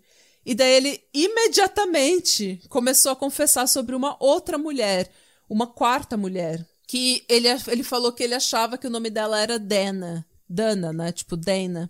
E segundo ele, a Dana estava vendendo revista para arrecadar dinheiro para a faculdade e ela nunca entregava as revistas e que a mãe dele tinha pagado 40 dólares e nunca recebido nenhuma revista. Sabe essas revistas que o povo vende? Daí a revista tem duas edições que você recebe Ah, no no sim. correio, e daí depois você nunca mais recebe, você tenta ligar pro customer service e não existe. E o número não existe mais, É, coisa e tal. exato. E por isso você merece morrer. É. Mas assim, a culpa nunca é da vendedora, porque a vendedora tá tentando fazer um corre. Não, eu, eu falei isso com sarcasmo, porque, É. gente, isso é o motivo mais fútil Ah, mas do ele mundo. arranja qualquer desculpa, né? Ele pode falar que, sei lá, passou uma mulher na rua e ele leu a mente da mulher e ele sabia que essa mulher queria fazer um sexo com ele e pelo jeito que ela mexia a bunda, ele sabia que ela recebia pensão do governo e mulher é tudo igual. E é isso aí, eu vou lá fingir que eu vou consertar o pneu dela e matar ela e a culpa é toda dela e eu sou um coitado, me prende. É, esse é o raciocínio dele. Se ele não tivesse matado ninguém, ele ia virar um homem podcaster. tipo Joe Rogan. É, ele ia É, no programa do. Joe Rogan falar mal de mulher. Mas então, ele falou pra. Tipo, não é. A culpa não é dela. Só que ele falou que ele achava um absurdo o que ela fazia com as pessoas. Dela enganar as pessoas. Um belo dia, ela encon- ele encontrou com ela, ele falou: "Você sabe que você é uma charlatã, que você é uma que você é uma mentirosa, você dá golpe nas pessoas. Você, a minha mãe pagou 40 dólares pra receber as revistas, ela não recebeu as revistas até hoje. E ela perguntou: "Quem que é sua mãe?" E ele ficou puto que ela ele falou que ela dava golpe em tanta gente que ela, ele- ela nem lembrava quem a mãe dele era. E tipo, gente, ela é vendedora, ela vende pra várias pessoas, ela não tem absolutamente nenhum controle quem que recebe as revistas ou não, ela só vende assinatura, sabe? De novo, qualquer coisa ser motivo. Se ela falasse, eu lembro da sua mãe, essa que audácia dela, ela lembra da minha mãe e não fez nada mesmo assim. E tá Pois aqui é. com cara de pau na minha frente falando. Pois é. E daí o que, que ele fez? Ele levou ela pra casa dos avós dele, onde ele morava na época. Ele estrangulou ela e ele entrou em pânico depois que ele estrangulou e pegou uma faca na cozinha e esfaqueou o pescoço dela. E daí ele se lembrou que ele ia ter uma festa na casa dele. Quê? Ele Mas ia ter ele uma tá morando festa na, casa, dos dele. avós. Pois é, e ele ia ter uma festa na casa. O pessoal ia lá para fazer, tipo, um, uma fogueira, sabe? Fazer uma festa. Então ele colocou o corpo dela no porão, colocou um sofá na frente da porta do porão para ninguém entrar e fez a festa. Eu- a, a maior surpresa desse rolê todo é ele ter amigos pra encher uma casa de gente. É, eu também pensei nisso. Eu pensava, isso deve ser uma festa com os amigos imaginários. Devia ser uma festa dos né? avós Mas dele, então ele só tava lá, a festa não era dele. Não, mas verdade.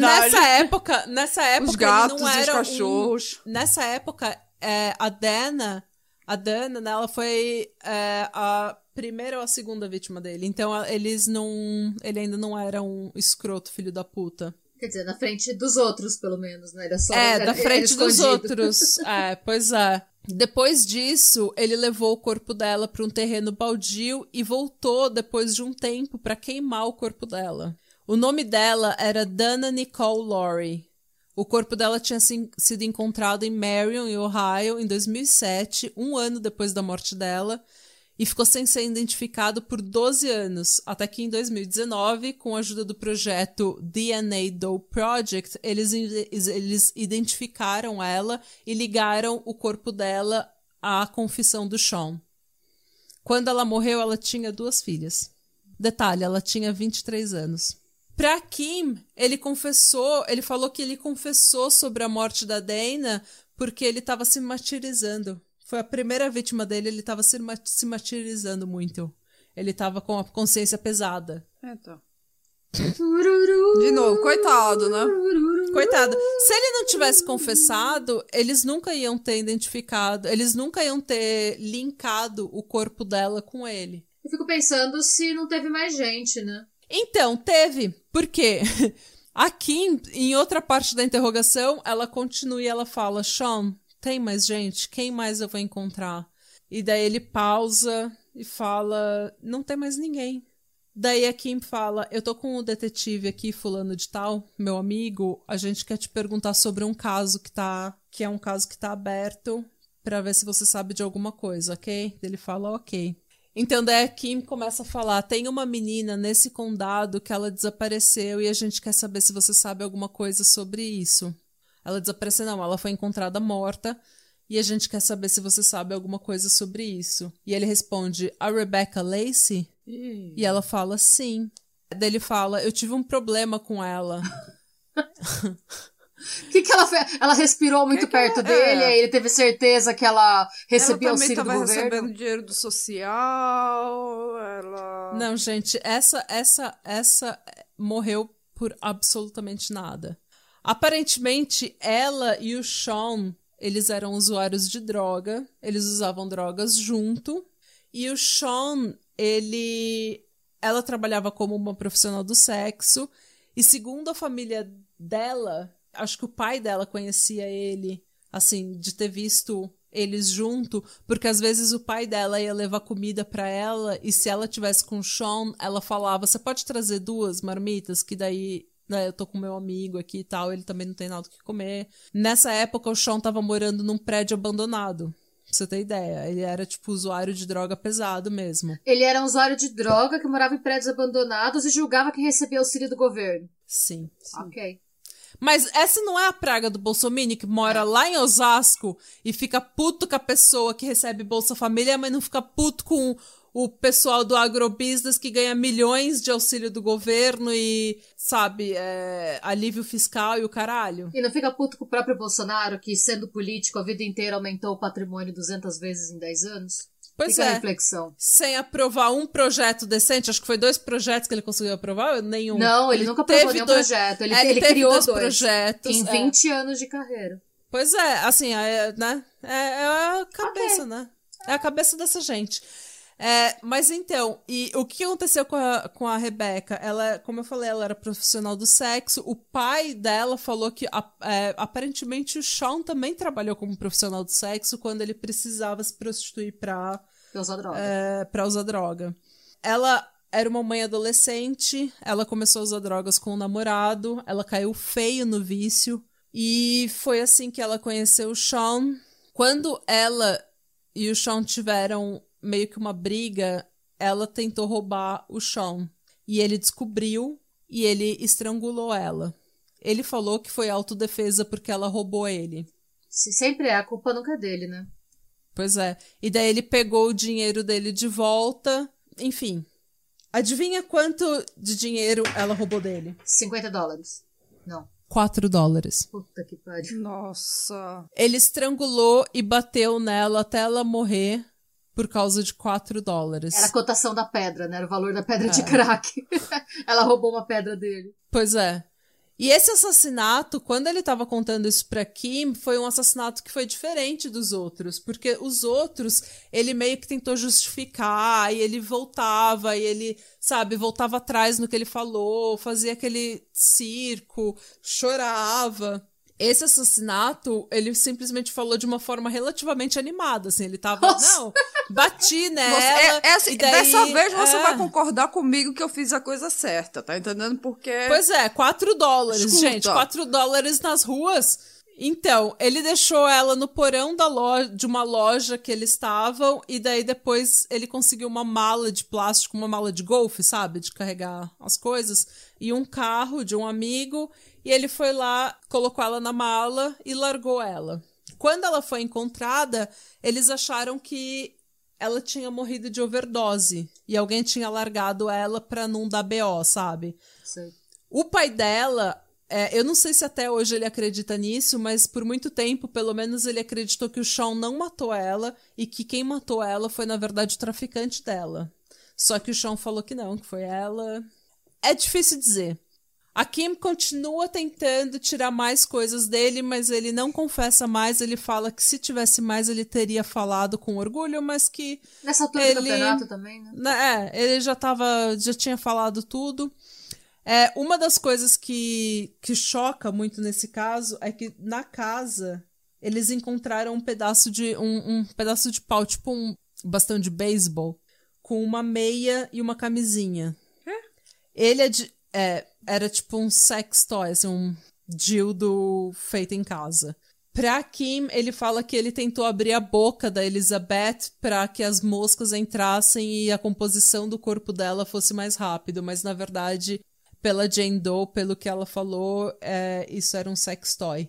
Ele usou isso pra estuprar as vítimas dele. Nossa, que bizarro. Muito bizarro. Outra coisa que choca é que ele filmou várias vários desses, é, desses ataques que ele fez, tanto com a Stacy, quanto com a Elizabeth, quanto com a Jane Doe, ele filmou no celular dele. E eles acharam esse celular, foi o celular que ela, que a Jane Doe usou para ligar para a polícia, e tinha várias provas contra ele. Ah, outra coisa, é, a, a Kim pergunta para ele assim, é, como que você ficou tanto tempo sem matar ninguém? Da Dana até a Lacey, por exemplo dele, ah, foi arrependimento, eu não queria ser pego. Mas elas também não eram random, sabe? Elas não eram aleatórias. Ele falou, eu também tentei estuprar, eh, não, eu, eu também estuprei uma outra menina porque eu não gostava da personalidade dela. Logo depois da, da Rebecca. Mas ela era uma drogada. E ele, ele diz, you can't rape a crack whore. Tipo, você não pode estuprar Mas uma... ele não era um crack whore? É. Exato, mas enfim. Ele era literalmente crack whore. Pois Então, é. É. Ele falou pra, ele falou pra Kim que ele, ele estuprou ela e não pagou, só que como ela não resistiu, ele não, não teve problema nenhum. Todas as mulheres que resistiram a ele, todas as mulheres que confrontaram ele, que atacaram ele, morreram. As únicas que não morreram foram as mulheres que meio que aceitaram o destino dela, sabe? Ou fingiram que aceitaram, como a Jane Doe, que depois foi lá e foi a puta badass do caralho, ficou 15 minutos ligando numa ligação pro 911. Mas enfim, essas são as confissões do Sean Great. E ele jura de pé junto que não há mais vítimas e que confessaria se tivesse mais vítimas. Mas não dá pra acreditar nada do que ele fala. né? Não. Em 2018, o julgamento dele começou. Ele foi acusado de assassinato da Stacey Stanley, Elizabeth Griffith, Candace Cunningham, Rebecca Lacey e mais tarde da Dana Nicole Laurie. São três condados diferente, diferentes, então ele meio que teve três julgamentos. Ele enviou duas cartas para uma jornalista chamada Megan Hickey, do News, do News 5 Cleveland, citando o motivo pelo qual ele matou as mulheres, dizendo que assistência social acaba com as pessoas, rouba delas as próprias mentes e que elas tinham virado apenas corpos andando pelas ruas. É muito melhor Que elas estavam mortas. É muito melhor ser estuprado e morto. né? Não, eu pensei É. que é muito melhor virar crack whore como ele do que receber ajuda É. social. Pois é. E ele falou que elas estavam mortas antes mesmo dele tocar nelas. Porque o governo tinha matado a mente delas. Isso. Ai. Ele também foi, obviamente, julgado pelo sequestro, estupro e tortura da Jane Doe e por invasão de propriedade privada, roubo e omissão de prova. Então, como eu falei, foram três processos diferentes. Pela morte da Stacy e da Elizabeth, ele se declarou culpado, foi sentenciado à morte por injeção letal. Pelas mortes da Candace e da Rebecca, ele se declarou culpado e foi sentenciado à prisão perpétua sem possibilidade de condicional, mais 17 anos pelas acusações menores. E pela morte da Dana, ele se declarou culpado e foi sentenciado à prisão perpétua mais 16 anos. Ele apelou a sentença de morte, mas em dezembro de 2020 ele perdeu e a execução dele está marcada, até hoje, está marcada para o dia 19 de março de 2025. Porém, como Ohio não usa mais injeção letal, eles ainda estão determinando como que ele vai ser executado. Esquadrilha de execução.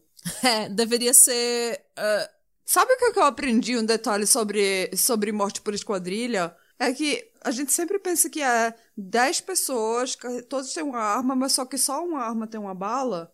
Mas só que na verdade são 10 pessoas, nove armas têm bala e só uma pessoa que não tem bala. Ah, é? É? Não sabia. Eu também achei isso interessante. gente, eu não sabia de nada disso. É, não, falo, eu achava que era só uma arma que É. tinha bala, até pra economizar as balas, né? Eu também pensei, é. Mas é, é porque a gente pensa, ah, porque aí é, ni- ninguém sabe qual foi a pessoa que matou, mas assim, quando, quando tem nove balas em vez de só uma e dispersa, é, a gente não sabe qual das balas que matou. Qual das armas que. Ah, chique. Fica a dica. Mas tudo bem. Eu acho que ele devia ser pre... ele devia ser morto na mão de mulheres que foram vítimas de estupro. Se vinga nele. Em fevereiro de 2021, ele contratou um advogado, que significa que ele ainda pode tentar apelar mais uma vez a pena de morte. E antes de ser esse monstro, o Sean era, segundo a ex-mulher dele, que é a Amber, é, a ex-mulher dele falou que ele era uma pessoa extremamente amigável e extremamente charmosa. A mãe dele falou: Meu filho é extremamente charmoso, ele tem um sorriso muito cativante, muito charmoso, mas, enfim, até o diabo é charmoso. Bom, se sua mãe fala isso de você, né? Pois é. Eu vi, a, a ex-mulher dele, a Amber, falou que ela, fo, ela foi no Dr. Phil falar. E ela falar dele. E ela falou que no início ele era muito charmoso, eles se conheceram na igreja. Eles eram super amigos, ele era uma pessoa super legal, ela se apaixonou por ele. E como todo início de namoro, você não percebe todas as red flags, né? Todos os sinais de alerta que você deveria estar percebendo. Um desses sinais é que ele falou pra ela que ele não tinha carteira de motorista porque ele tinha cometido alguns erros no passado.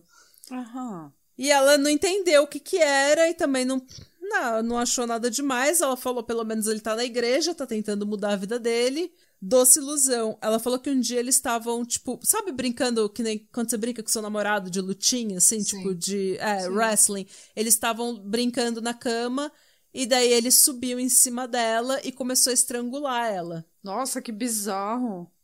Não, bizarro não. É, tipo, agora, né? Mas ela falou que naquela, naquele dia ela viu que, tipo, o olho dele, assim, mudou completamente. Era como se a alma tivesse saído, sabe? Tipo, Nossa, ele, gente. Ele mudou completamente e foi a primeira vez que ela ficou com muito medo. E que quando eles se separaram, ela falou que ela queria. Assim, não, não tinha nada de errado, entre aspas, né? Não tinha nada de muito errado ainda. Até que ela pediu pensão pra filha. E daí ele virou o demônio e começou, inclusive, a ameaçar pessoas da família dela, deixar mensagens de voz, deixar, sabe, mensagens na secretária dela dizendo que, que se ele não pudesse ver a filha dele, ninguém ia ver. Que ela que tinha que dar dinheiro pra ele, pra ajudar ele a, a se reerguer, porque ele tava num período difícil. Ah, mas não é ele que é contra as pessoas receberem ajuda? Sim. Pois é, né? Ai, gente. Posso perguntar alguma coisa? Que ela, ela falou que quando eles se conheceram ele não tinha carteira por causa de alguma coisa. O que foi? Que, por, por que, que ele não. Então, ele não tinha carteira de motorista porque com 18 anos ele foi preso por ser violento com a namorada dele. Com 20 anos, o comportamento dele só ficou mais errático. Uma das namoradas dele, a Christine, ela falou que ela apanhou pra caralho dele até que ela foi parar no hospital. E no hospital, na frente do Sean, o médico perguntou pra ela: foi ele que fez isso? E daí ela falou que não. E daí, quando o Sean saiu da sala, ele, o médico falou pra ela: A gente já sabe que foi ele que fez isso. A gente só precisa que você confirme. E daí o médico chamou a polícia, só que quando o Sean viu a polícia no hospital, ele vazou. Então, assim, ele já tinha sido preso pelo comportamento violento dele, ele já tinha quase matado a esposa dele. A sorte foi o que ela falou que ela se sente. A, a esposa dele, né? Falou pro Do- Dr. Phil que ela se sente sortuda de estar viva, mas eu acho que ela tá viva porque ela não confrontou ele. Ao invés de ir lá e encher o saco e pedir pensão, ela simplesmente largou de mão e por isso ela tá viva, sabe? né? É. E quanto à infância dele, é, eu não tô interessada porque vai ser só mais uma desculpa. Sinceramente, sim. é, a mãe dele tem a história de que a mãe dele É, ela é, é, abandonou é, a é. família pra ir morar com o namorado no Kentucky. Foda-se, sabe? É Bom tipo pra aquela ela. historinha de serial killer de sempre. Ai, minha mãe não me amava. Ai, minha mulher- é. Minha mulher me deixou e agora eu estupro e mato mulher porque eu fico com raiva delas. História E triste aquilo? todo mundo tem, né? É, então. O problema não são elas, o problema é você. Ah, detalhe, na cadeia ele recebeu, obviamente, cartas de groups, e-mail. né, de mulheres que estão interessadas em casar com ele, e ele disse que ele se identifica com o Ted Bundy porque ele também teve seu coração quebrado. Homem bosta se identificando com homem bosta. É, gente, é isso. Ai, finalmente. É o Ted Bundy versão 2.0, né? Só que ele não, ele não tem uma vida, Ele não de, tinha uma aquele vida profissional bem sadístico sucedida. de. Assim, eu não sei. É. Ah, não, ele tinha. Ele, era, É. ele amarrou outra mina e estuprou ela, né? Sei lá. É. Gente, eu não, eu, não, eu não sei se eu fiz um bom trabalho em contar esse, esse, esse caso, porque é um caso que. Ele é, foi como a Mônica falou, é um caso extremamente chato, mas eu acho que esse. Eu acho que é importante a gente ver também como que a mente dessas pessoas trabalham, sabe? É por isso que eu queria falar sobre a confissão dele, eu queria falar Eu sobre. achei, eu achei bem interessante de você ter escolhido esse ponto de vista de contar a história, por, por- porque explicou bem o tipo de mentalidade dele, de um jeito Sim. que, que a gente. Meu, esse cara, ele tá se achando, achando que o mundo se torna ao redor dele e que Hum. a lógica dele é, não falha. E Não, ah, e, e ele, ele tem o controle. Ele tem o controle moral de quem merece viver e quem Sim. merece morrer. sim. Eu acho que. é, eu- enxergo muito o bolsonarista nele. É, Ele é o tipo de pessoa que diria, e daí não sou coveiro. É, total. Eu acho que é muito isso. Nada é responsabilidade dele e tudo é justificativa pra ele fazer o que É. ele quer. Ele Exatamente. é assim, tipo, é a vítima da vida, né? É tudo. E aquele negócio de ser. Ele fala muito desse negócio de que, ai, o governo tirou a mente delas, o governo. Ela já tava morta antes de eu tocar nela. Ela queria morrer, mas ela queria que as pessoas sentissem pena dela. E, tipo, então ele fala assim, como se ele odiasse vitimismo. Só que pra ele, qualquer coisa que não é o que ele tá passando é vitimismo. Sim. Então, assim, ele é, você. é a eterna vítima que odeia vitimismo. né? Hum. Exatamente. É. E, tipo, ele acha que pedir assistência do governo porque você tá passando por um período difícil, a economia é um cu, você tá se recuperando de droga ou de alguma coisa, é uma vergonha. Mas você não pagar pensão pra filha, fugir da cidade e ainda ameaçar a sua ex-mulher depois de falar que ela que tem que te pagar. Ela que tem que te pagar pra, re- pra você se reerguer. É, Aí ele tudo bem. pediu dinheiro pra filha da, pra mãe da filha dele e daí tava tudo bem. Gente, Isso ele tava se pode. Isso prostituindo pra ganhar dinheiro pra comprar drogas. É assim. Ele não é o standard de, de como a vida deve É. ser vivida, tá entendendo? Ele tá. É. Não, e tipo, eu acho que assim, se você chegar numa situação na sua vida em que você precise se prostituir pra comprar droga, hey, cada um faz o que a gente tá no mundo tá todo mundo tentando fazer o Sobreviver. possível, tá todo mundo tentando sobreviver. Se você tá com um vício e você se prostitui pra comprar droga, hey, tudo bem. Não, não, Mas eu você não, não tô pode chegar- Isso, mas o você não é pode hipocrisia. chegar- É, você não pode chegar e daí você falar pra uma outra pessoa que tá se prostituindo pra comprar droga e falar, você merece ser estuprada porque você não sabe, tipo, você É. merece ser morta porque Sim. você é a escória da humanidade. E, tipo, todas as vítimas dele eram pessoas com transtorno mental, vício, ou pessoas que estavam passando por um período difícil economicamente, precisavam de assistência. Eram pessoas vulneráveis, né? É, Porque ele é tão covarde que ele só. ele Eu também acho que isso. Porque a, a, a ex-mulher dele parece que não tem o mesmo per- perfil de personalidade que as, De que as vítima. vítimas deles. Então É. eu acho que ele, um bosta covarde, ele pega. ele Ela não era vulnerável o suficiente pra, pra virar vítima dele. Ele né? sabia que. É, ele sabia que ela ia lutar. Ela tinha recurso pra lutar, tinha. né? re- é, ela tinha recurso pra lutar. Ela tinha uma família, ela tinha É. uma família próxima dela, entendeu? Ela tinha. É, é, é- é difícil saber o que que, o que que salvou ela, né? Uhum. É difícil saber o que que salvou a Jane Doe, por exemplo. Foi simplesmente ela ter desistido.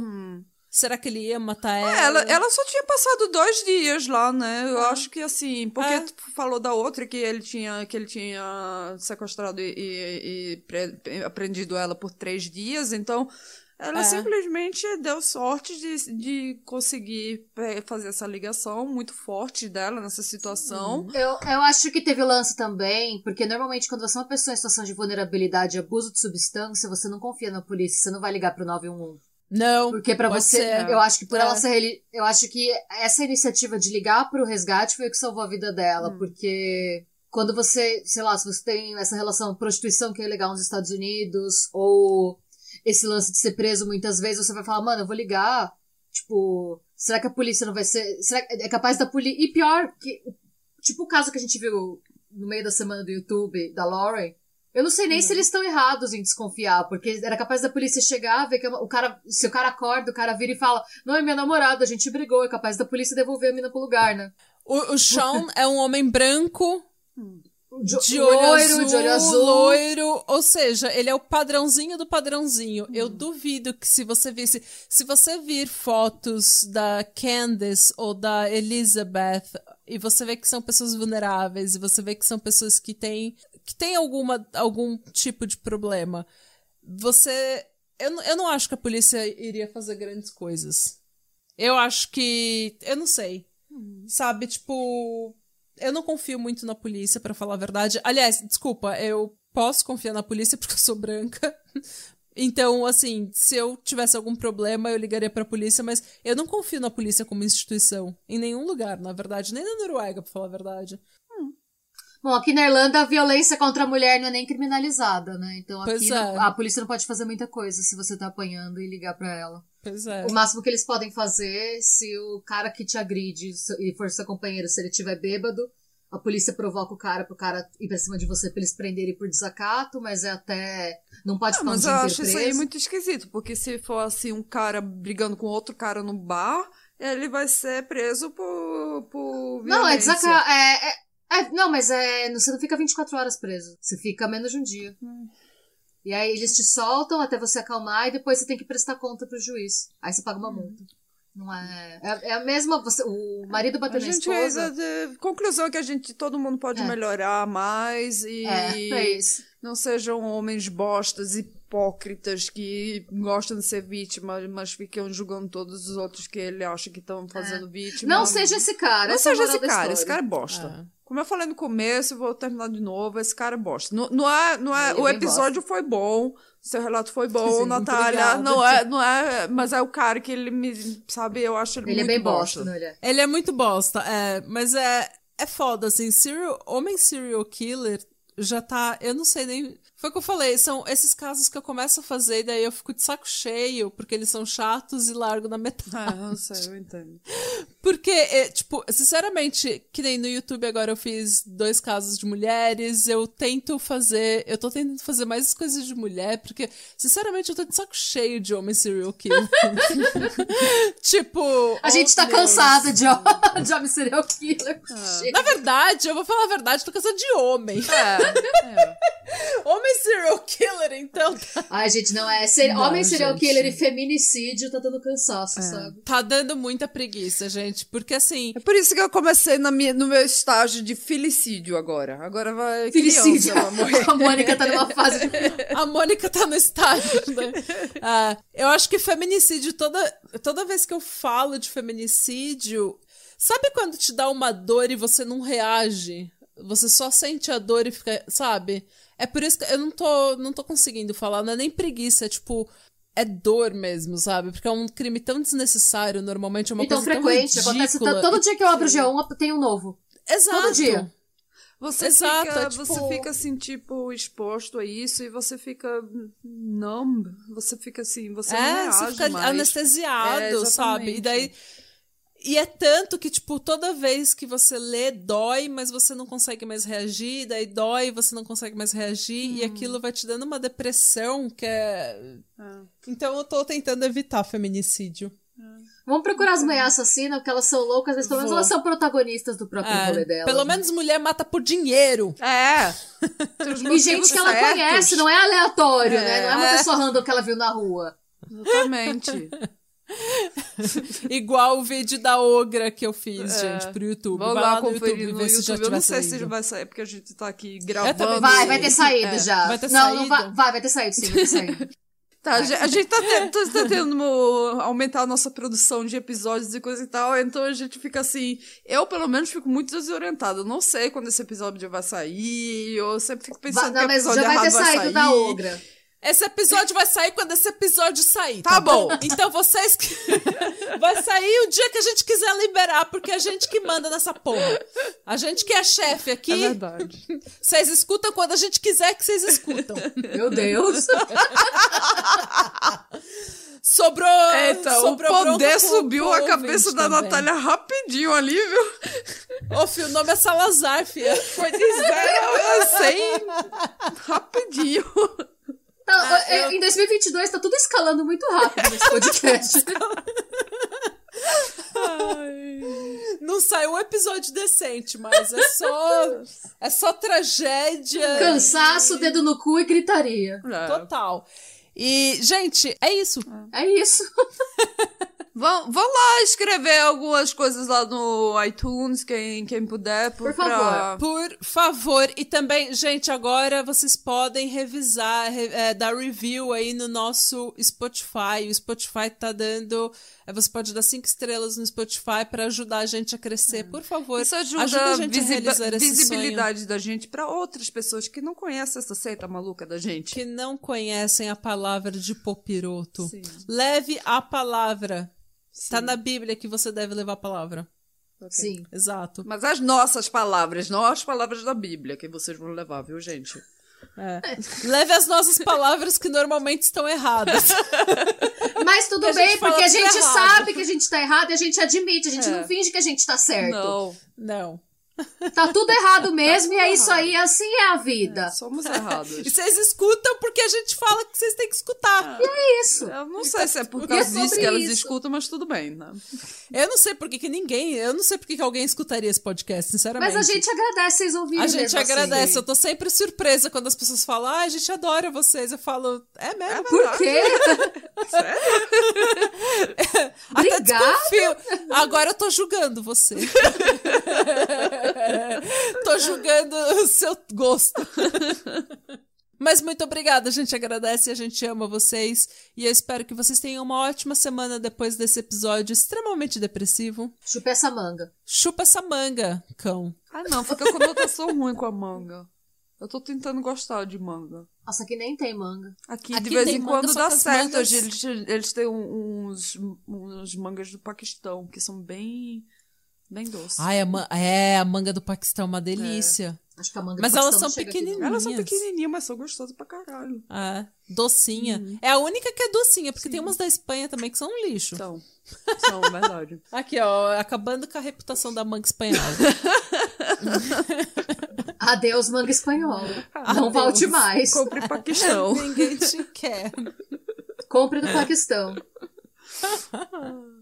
Ah, a gente Ai, ainda não encerrou é esse isso. episódio, né? A gente ainda tá. Eu pensei... Ai, nossa, viajei agora com a manga. Eu acho que o episódio foi tão pesado que a gente precisa falar merda agora pra, sabe, dar uma. Ah, descontrair dar um uma pouco. Deu até saudade da ogra do YouTube. É, deu até saudade da ogra. Me dá Por seu onde anda? bebê! Quero esse bebê! Quero Por seu onde anda, bebê! ogra? Saudades, ogra. Beijo. É, ogra. beijo, ogra! Ai. A Regina Roca do inferno. Ai, tchau, pessoas. Tchau. Boa vocês. semana pra vocês. Ah. Radebra. Sloan. Pau no cu do Bolsonaro. I wish you well in hell. Me dá seu bebê. Me dá seu bebê.